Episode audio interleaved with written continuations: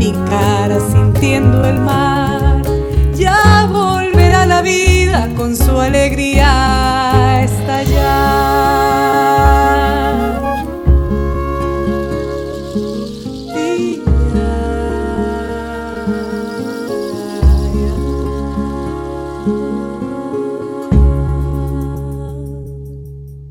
Hola queridos amigos, muy bienvenidos a la canción verdadera.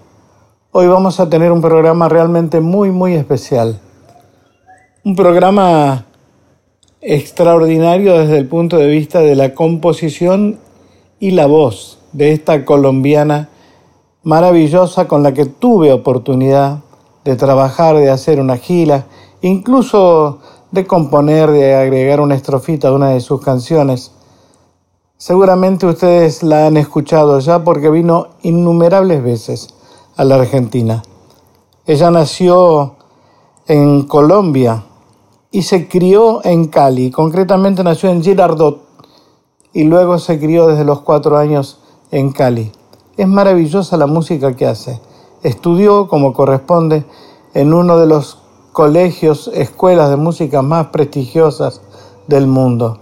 Estudió en la Berkeley de Boston. De allí salió graduada con honores. Pero no los voy a abundar en una historia, porque yo sé que lo importante siempre, cuando uno habla de un artista, es mostrar su obra. Es lo que voy a hacer ahora. Señoras y señores, la colombiana Marta Gómez.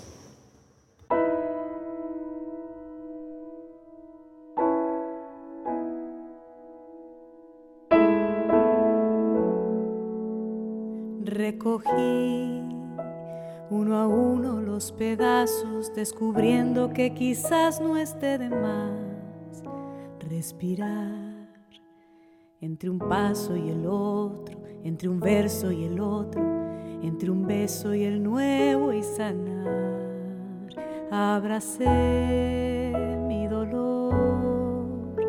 Fui contando tantas piezas que juntar de mi alma quebrantada, de lo mucho que dolía. Mi garganta no quería ni cantar y mirar hacia atrás, entender el camino y andar, andar pese a todo buscando algún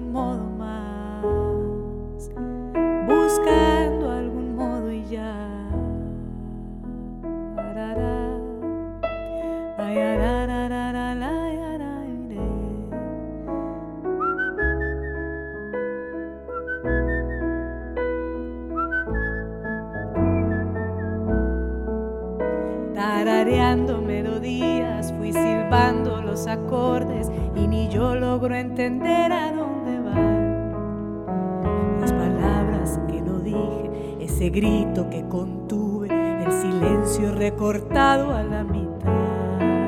Y salir y gritar y cambiar de camino y andar, andar pese a todo, buscando más, buscando algún modo.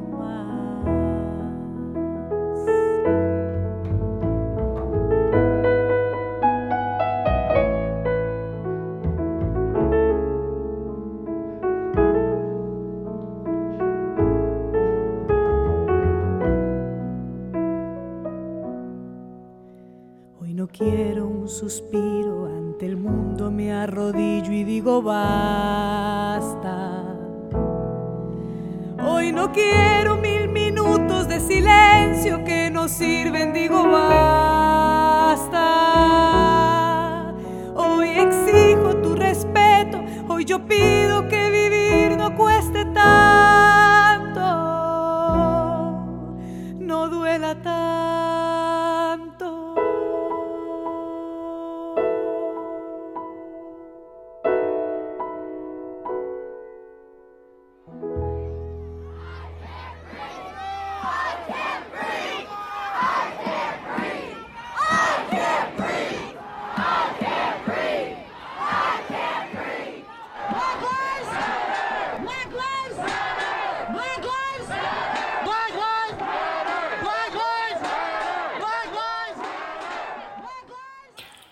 Hola Marta querida, qué gusto, pero qué gusto de verdad tenerte aquí en mi programa La canción verdadera. Quiero que le cuentes a la gente, ya estoy pasando tu música, te cuento. Eh, esta lejanía a veces nos da la posibilidad de tener una mirada más inquieta, más profunda y con más tiempo sobre la obra de los queridos amigos, de los compañeros y de los admirados, como en este caso. Te decía que me gustaría que le contaras a la gente cómo fue que empezaste a cantar a los cuatro años en un coro y desde qué momento sentiste el impulso por la música, si alguien en tu familia era músico, si fue un descubrimiento tuyo, único, personal. Bueno, eso quería que le contaras a la gente. Yo empecé a cantar desde que tenía cuatro meses. Esto es lo, lo que mi mamá me dice. Mi mamá me cuenta que eh, ella me ponía en la cunita, de siendo muy, muy chiquitita, y yo eh, empezaba a arrullarme, a hacer ruidos, mm, hasta que me dormía, ¿no? Yo me arrullaba solita. Y, y que ella empezó a darse cuenta que yo hacía esto siempre y estaba eh, una hora cantándome hasta que me dormía. Eh, después, poco a poco, la noticia se fue regando por el barrio y venían mis tías, mi abuelita, mis, las vecinas a ver a esta niña que, que se arrullaba sola, era como el espectáculo de la cuadra. y, y, claro, ella vio ese, ese interés de mí desde tan pequeñita que tuvo la, la, la, idea genial de meterme en un colegio musical, porque en mi familia nadie, nadie, nadie es músico, nadie canta, nadie es afinado. Eh, yo vengo de una familia de ferreteros, hierro por un lado y aluminio por el otro. Entonces, eh, nadie del, del, lado artístico. Entonces, al ver esto, mi mamá pues dijo, bueno, yo no puedo hacer nada por ella, la pongo en un colegio musical y entré ahí a los cuatro años y el primer día de clases eh, empecé a cantar y, y, la maestra de coro, Flora, mi, mi gran maestra, mi gran madre, cantora, eh, me oyó cantar y me dijo, venga para acá. Y desde ahí que no me soltó nunca más, así que fui la solista de ese coro durante 10 años, un coro de un nivel eh, altísimo, así que mi infancia fue cantando cada día de mi vida hasta ahora, que no recuerdo otra cosa que no sea cantar.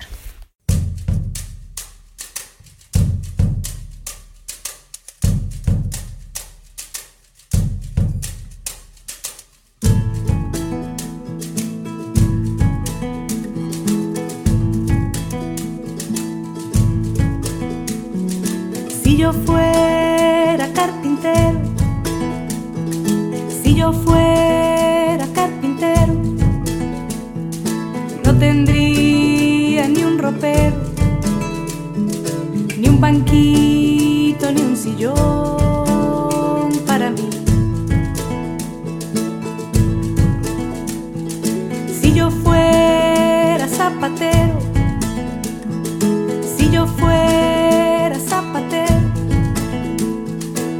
tendría ni un borcego, ni chancletas,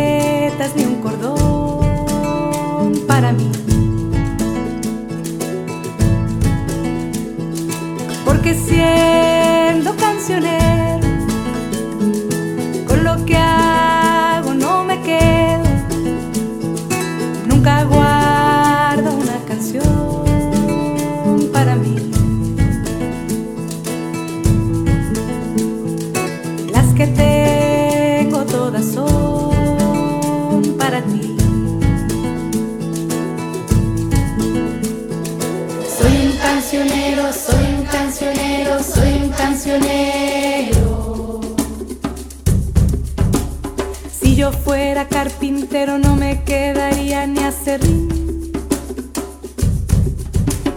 Soy un cancionero de que vale una canción si me la quiero. Eso yo aprendí.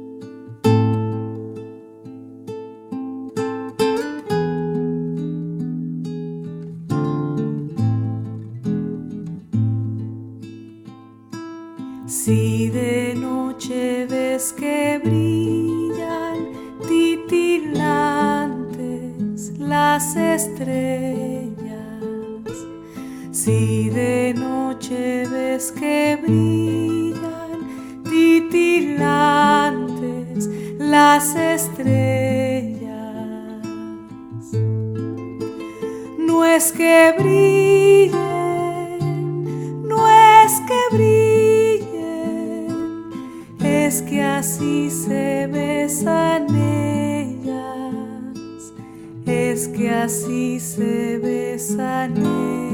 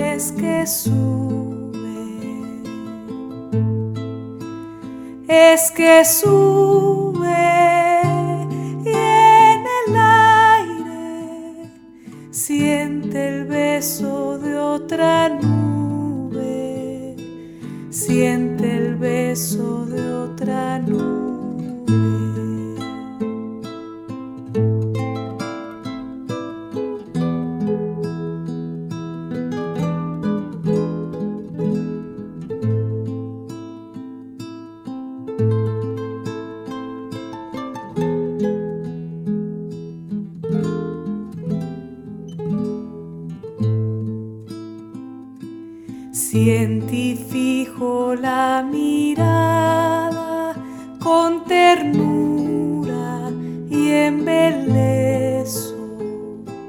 Sienti fijo la mirada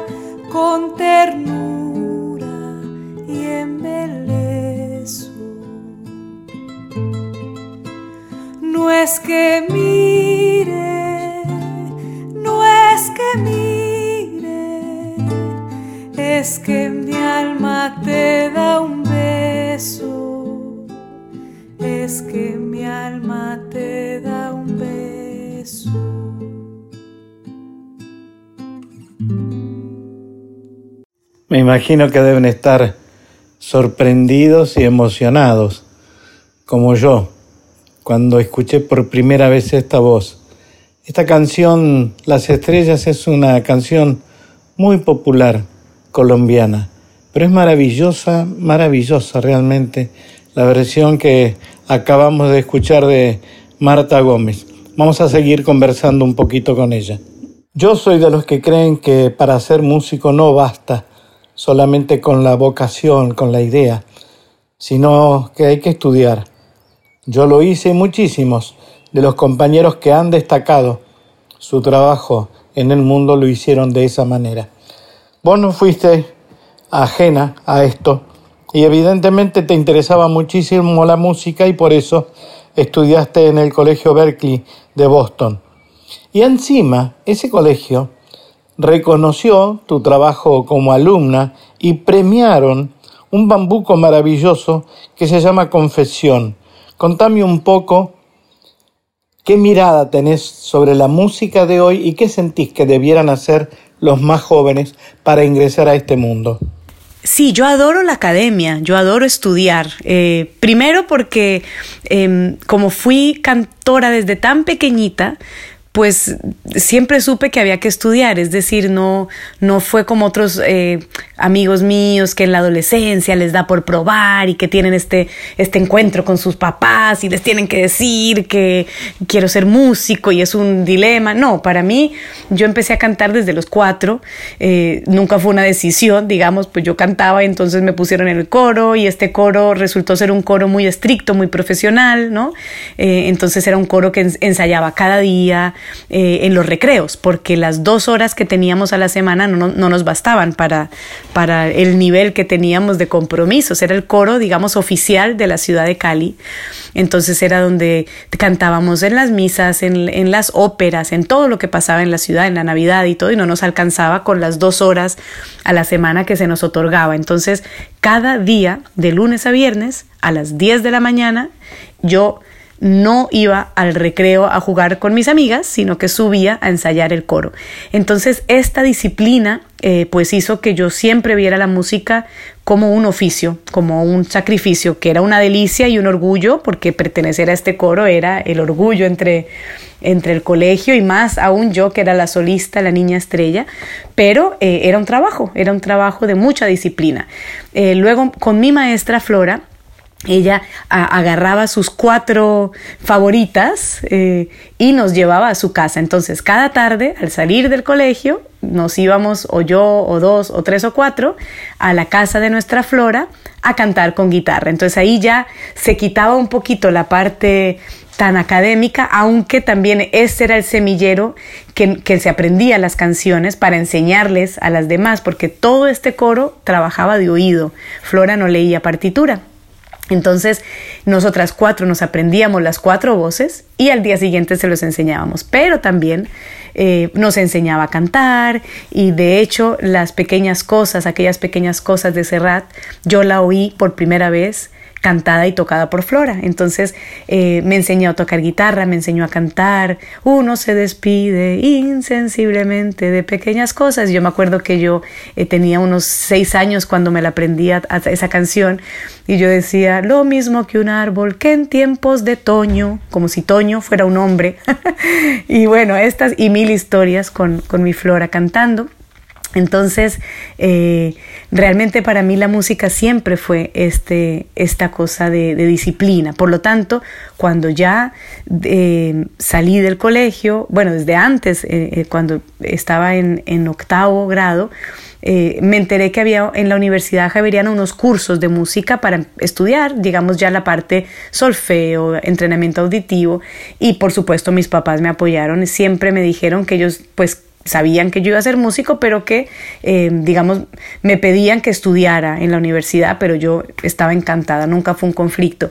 Viajar a Berkeley en Boston fue un sueño hecho realidad. Eh, fue maravilloso porque yo venía de la escuela clásica sabiendo que no iba nunca a ser una cantante lírica, no me interesaba. Entonces, claro, llegar a Boston a, analizar canciones de Sting, em, ver el mundo de la música, cómo se firma un contrato, cómo se graba un disco. Había una, una clase, por ejemplo, que nos enseñaba a cómo darles las señales a los músicos de nuestro grupo. Bueno, yo estaba encantada. Y, y lo que tú dices del premio a confesión para mí fue una sorpresa maravillosa. Era mi primera canción que componía estando allí, con esta mezcla de haber dejado Colombia, de tener 20 años y, y, saber que es un país en guerra al que quizás no podría volver. Entonces, para mí fue muy especial ese premio y, todos los cuatro años en Boston fueron un, un regalo. No porque esté aquí digo que es para mí la canción más linda que hay. Uno se cree que las mató el tiempo y la ausencia. Pero su tren vendió boletos de ida y vuelta. Son aquellas pequeñas cosas un tiempo de rosas en un rincón, en un papel o en un cajón.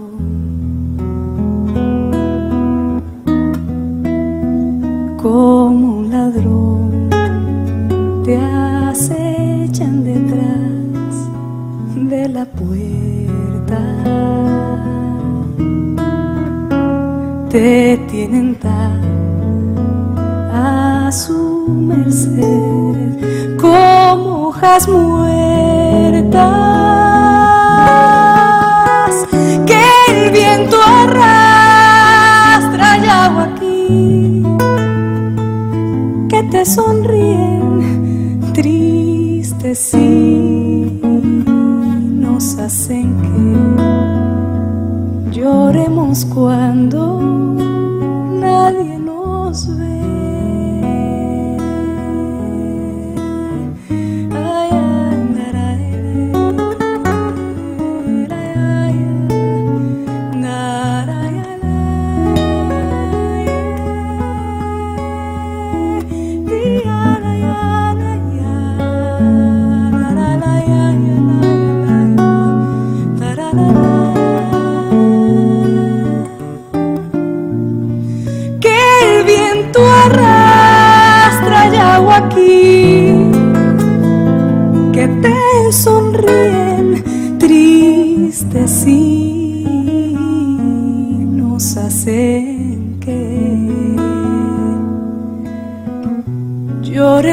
cuando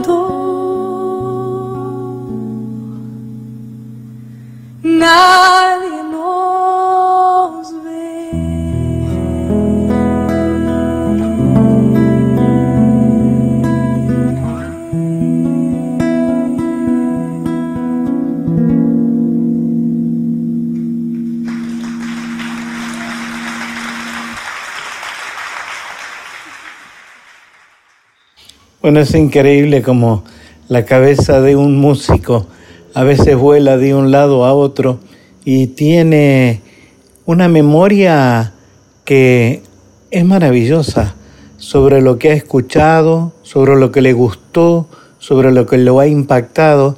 Y hace un ratito Marta hablaba de aquellas pequeñas cosas del Nano Serrat y cuando recitó, nos recitó aquellas canción de las simples cosas de Armando Tejada Gómez y César Isela. No importa, pero es lindísimo que ella en su cabeza, en su memoria, haya ligado estas dos canciones. Recién escuchábamos aquellas pequeñas cosas de Joan Manuel Serrat en la voz de Marta Gómez y ahora sí, la canción con la que ella fue premiada en la Escuela Berkeley de Música de Boston, Confesión.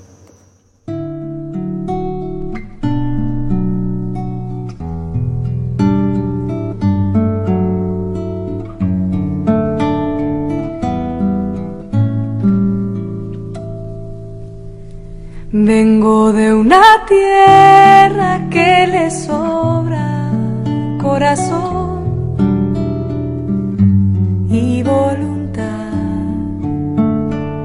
Sueño con el día en que le sobre la razón para cantar.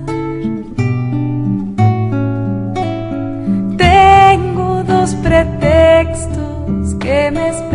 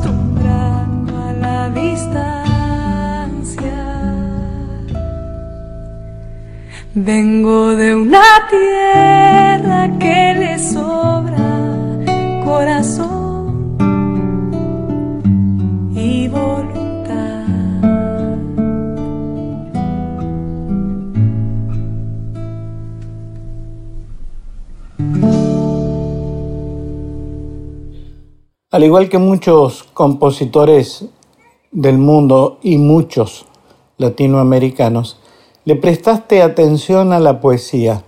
Creo que la poesía siempre ha sido una fuente de inspiración, de hecho lo fue para mí, por eso musicalicé varios de los poemas de Pablo Neruda. Y vos le dedicaste un tiempo a los poemas de Federico García Lorca, tremendo, tremendo poeta español. Hiciste un trabajo magnífico sobre él. Contame un poco cómo se te ocurrió esa idea. Bueno, el trabajo, eh, El corazón y el sombrero, dedicado a Federico García Lorca, fue un proyecto muy bonito y muy loco y muy irresponsable, yo creo, de mi parte, pero surgió estando en Tucumán, en Argentina. Yo había ido a cantar con mi, con mi grupo, que en ese momento era un trío, con dos argentinos, con dos tucumanos, Franco Pina y Julio Santillán. Eh, fuimos a hacer un concierto y al terminar el concierto, eh, la Secretaría de Cultura de Tucumán de ese momento, eh, la delegada de Cultura, se acercó y me dijo, mira, el próximo año queremos hacer un concierto acá en Tucumán en homenaje a Federico García Lorca y a Jorge Luis Borges. y nos gustaría que ustedes, que, que, Julio Santillán y tú, que son los compositores, compongan canciones para, para Borges y Lorca. Y nos dio toda la libertad. Pueden ser inspiradas, pueden ser musicalizadas, pueden ser de una idea, lo que queramos, o dedicadas a ellos, lo que queramos. Entonces yo acepté el reto encantada y salí corriendo a comprar los libros, porque yo no conocía mucho a Federico García Lorca, más que lo, las tres cosas que uno ve en el colegio. A Borges lo conocía mucho más, pero aún así me aterrorizaba musicalizarlo. Entonces me llevé a Lorca yo, empecé con García Lorca yo, y Julio, por ser argentino, quiso quedarse con Borges, empezar con Borges, y resulta que los dos terminamos enamorándonos de nuestro artista, de nuestro escritor, y nos quedamos allí. Eh, Julio compuso un disco para Borges y yo grabé este disco para, para Lorca y para Jorge Luis Borges me salió solo una canción eh, que se llama Hoy y que está inspirada en un prólogo de un libro de Borges. Pero, pero musicalizar a, a Federico García Lorca fue realmente bastante sencillo. Yo lo, lo, lo empecé a leer y, y, y, a, mí, a mí me parecía que era un cantor, ¿no? Bueno, de hecho él era músico, él pensaba en canciones. Eh, yo leía, por ejemplo, eh, la canción del naranjo seco, un árbol que le pide al- a, su leñador que lo corte entero, que le corte hasta la sombra. Yo decía, esto es una samba argentina, las zambas hacen eso, cantan al sauce llorón, cantan a- al, al cielo, cantan al romero. Entonces, eh, yo realmente decía, esto tiene que ser, córtame la sombra, leñador.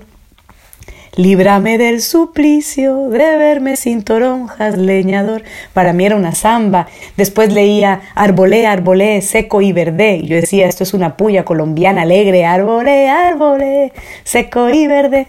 Entonces, realmente no tuve la idea eh, genial de llevarlo a los ritmos latinoamericanos. No, él me la dio, él me la sugirió. Eh, así como Granada, un poema como Granada, sí tenía que ser con un aire de flamenco a mi manera, ¿no? Porque estaba hablando de Granada, pero, pero en general eh, él me llevaba por esos ritmos. Eh, eh, me acuerdo una canción, Gacela del amor desesperado. La noche no quiere venir pa' que tú no vengas ni yo pueda ir, pero yo iré, pero tú vendrás. Y esto a mí me sonaba juguetón como una cueca, ¿no? Como ese baile. Entonces es- yo bailo con el pañuelo, pero me tapo para que no me veas, pero lo dejo caer, pero tú me ves. Esa coquetería tan, tan, tan de nuestro folclore, de nuestras danzas. Eh, más adelante oí un montón de versiones de ese mismo poema eh, hechas por artistas españoles muy profundas y muy tristes. Y yo, para mí, eran, no eran así. Para mí eran un juego, un juego de, de yo te quiero ir a ver, pero la noche no quiere. Entonces, es un disco que quiero mucho, es un disco que aparte fue muy bien recibido eh, por poetas de aquí. eh, García Montero quiere mucho ese, di- ese disco. La familia Lorca la, quiere mucho ese disco. Me han pedido muchas copias para, tener en su museo. Entonces, siempre que hay un especial de, de la Radio Nacional de España sobre Lorca, ponen mis canciones. Así que yo es un disco que quiero muchísimo. Ay, qué trabajo me cuesta quererte como te quiero. Por tu amor me duele el aire, el corazón y el sombrero. Ay, qué trabajo me cuesta quererte como te quiero. Por tu amor me duele el aire, el corazón y el sombrero. ¿Quién me compraría a mí este cintillo que tengo? Y esta tristeza de hilo blanco para hacer pañuelos. Ay, qué trabajo me cuesta quererte como te quiero.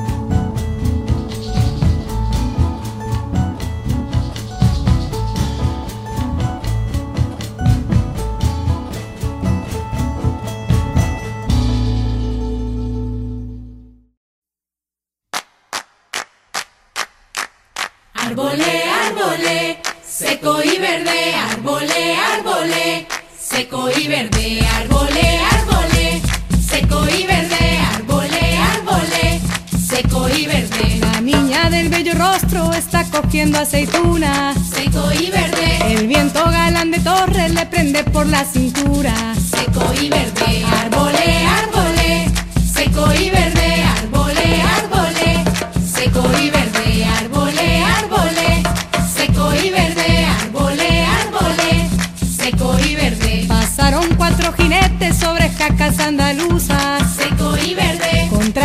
Azul y verde con largas capas oscuras. seco y verde. Vente a Córdoba muchacha, la niña no los escucha. Árbole, árbole, seco y verde, árbole, árbole, seco y verde, árbole, árbole, seco y verde, árbole, árbole, seco y verde, Pasaron tres torerillos delgaditos de cintura. seco y verde, trajes color naranja y espadas de plata antigua. seco y verde, Vente a Sevilla muchacha, la niña no los escucha. árbole, árbole, seco y verde, árbole, árbole, seco y verde, árbole, árbole, seco y verde, árbole, árbole, seco y verde. Cuando la tarde se puso morada con luz difusa, Seco y verde, pasó un joven que llevaba rosas y mirtos de luna. Y la niña no lo escucha. Árbole, árbole, seco y verde, árbole, árbole, seco y verde, árbole, árbole, seco y verde, seco y verde, La niña del bello rostro sigue cogiendo aceituna. seco y verde, Con el brazo gris del viento ceñido por la cintura. seco y verde, árbole, árbole, seco y verde, árbole, seco y verde, árbole, árbole, seco y verde, árbole, árbole, seco y verde.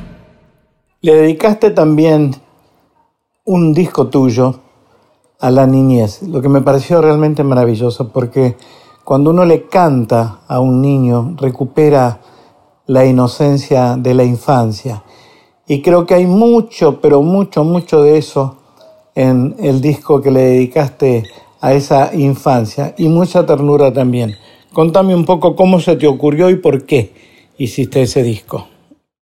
Yo adoro a la infancia, yo adoro a los niños y a las niñas. Han- siempre eh, he sido muy Susanita de Mafalda, ¿no? Muy quería tener siempre hijitos, siempre estaba jugando con muñecas eh, y, y cuando crecí siempre trato de estar rodeada de niños. Siempre que hay una fiesta o una reunión, yo estoy jugando con los niños. Me divierto mucho más estando con niños que con adultos.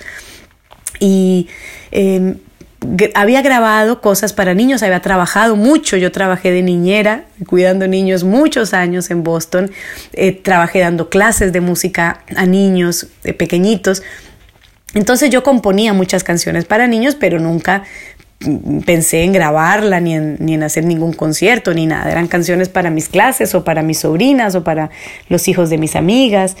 Eh, pero sí como que lo, lo tenía siempre en mí. Siempre que alguien nacía en mi familia, yo le componía una canción y hacía...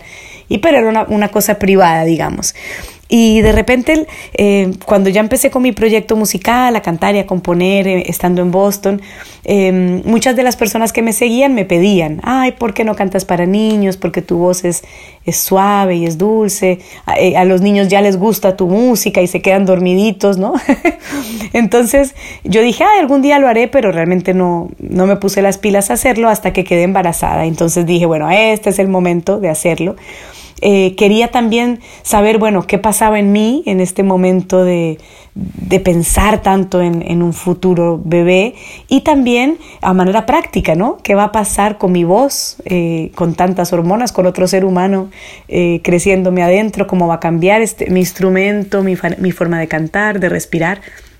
de sentir y también, me, bueno, entonces me puse súper creativa y me dieron ganas de hacer tres discos. Hice el primero que es Canciones de Luna, eh, con canciones de cuna de varias partes del mundo para, para yo poder dormir a mi hijo. Después Canciones de Sol, también pensando en que los papás tenemos que oír canciones eh, que les gustan a nuestros hijos eh, 30 veces por hora. Entonces más vale que sea música bonita, hecha con, con instrumentos reales y con ganas. Y no había mucha de esa en ese momento. Se oían cosas bastante mal hechas, con sintetizadores y cosas que no eran muy bonitas. Entonces eh, quería hacerle un favor a los papás y oír algo que ellos, hacer algo que ellos pudieran escuchar y disfrutar también. Eh, y después salió Coloreando y Coloreando 2, que son dos discos que quiero mucho y, por el cual recibí el Latin Grammy. Eh, en el año 2014 y, y, que yo quiero muchísimo porque son canciones infantiles tradicionales hechas en ritmos folclóricos.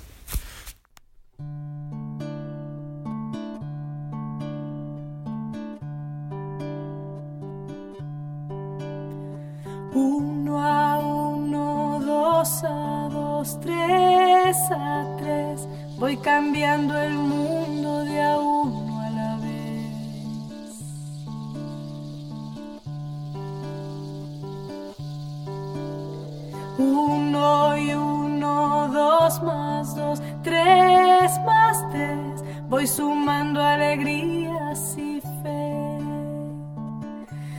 Imagino que hay un ángel que toma mi mano y me abraza los pies.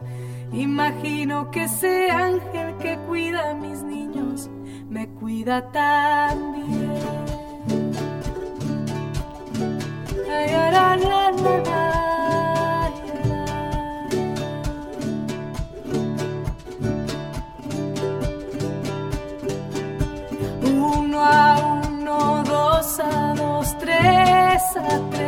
voy cambiando mi vida un día a la vez.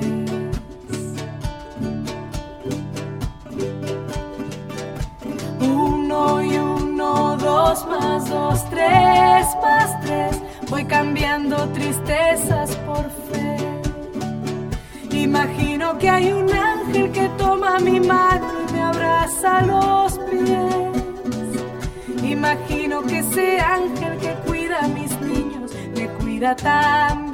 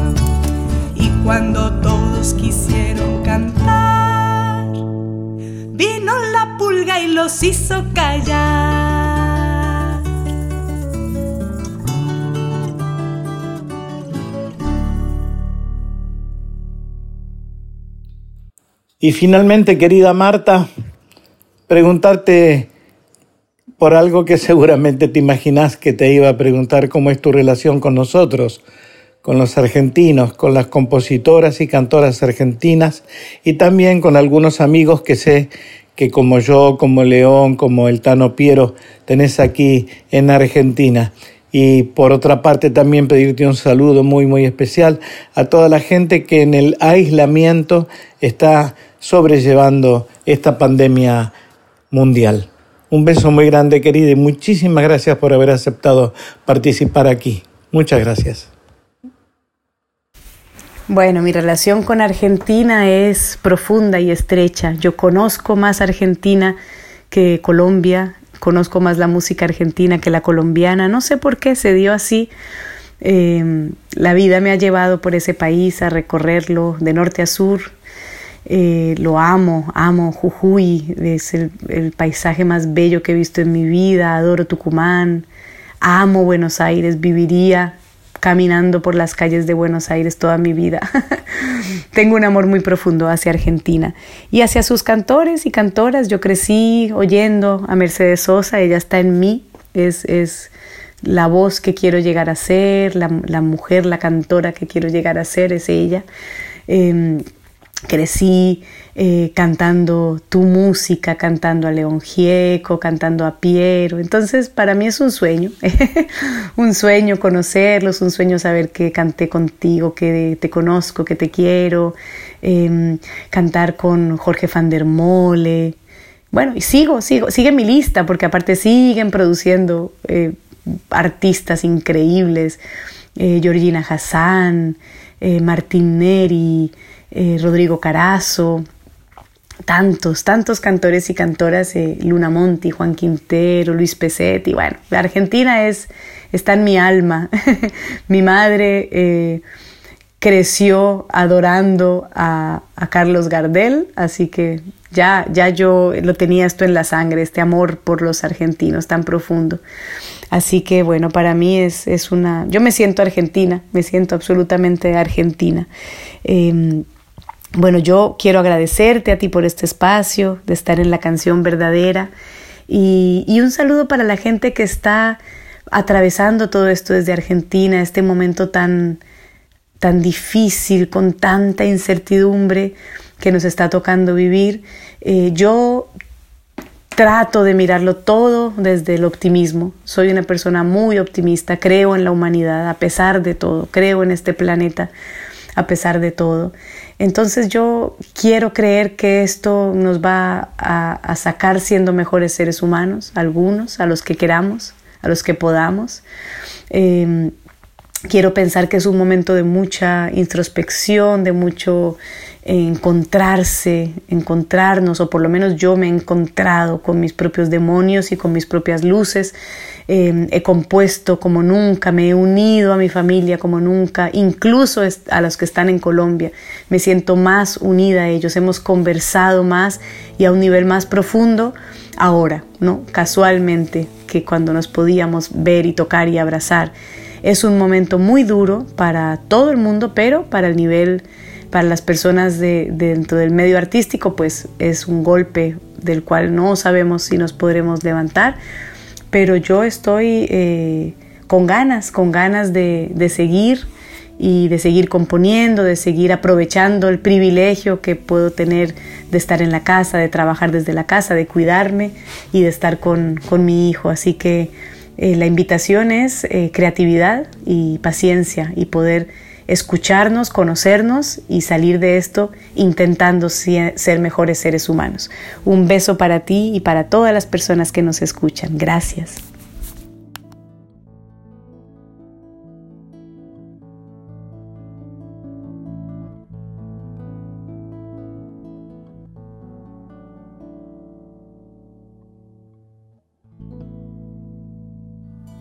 Para el viento una cometa, para el lienzo un pincel, para la siesta una hamaca, para el alma un pastel, para el silencio una palabra, para la oreja un caracol, un columpio para la infancia y al oído un acordeón, para la guerra nada.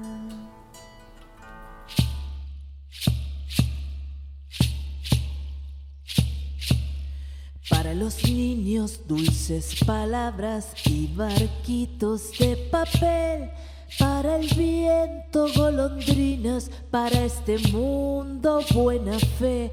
Para la tierra siembra conmigo, manos hermanas fundiéndose, mucha abundancia para la cosecha, para el frío calor de hogar, para la guerra nada.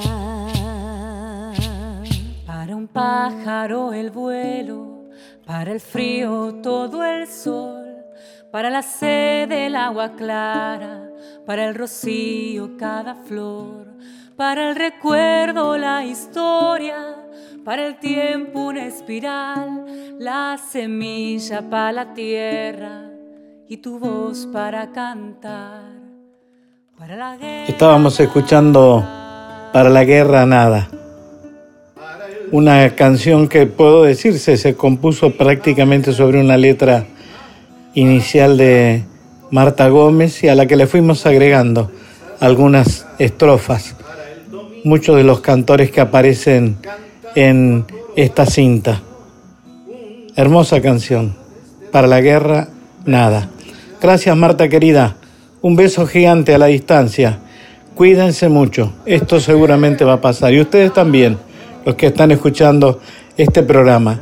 De verdad que me enorgullece poder presentar estas voces, estas canciones. Saben que son parte de la cultura popular de este continente extraordinario en el que vivimos. Para el camino luna llena, para la noche un buen amor, un amigo para las penas, para tus ojos resplandor, para la guerra.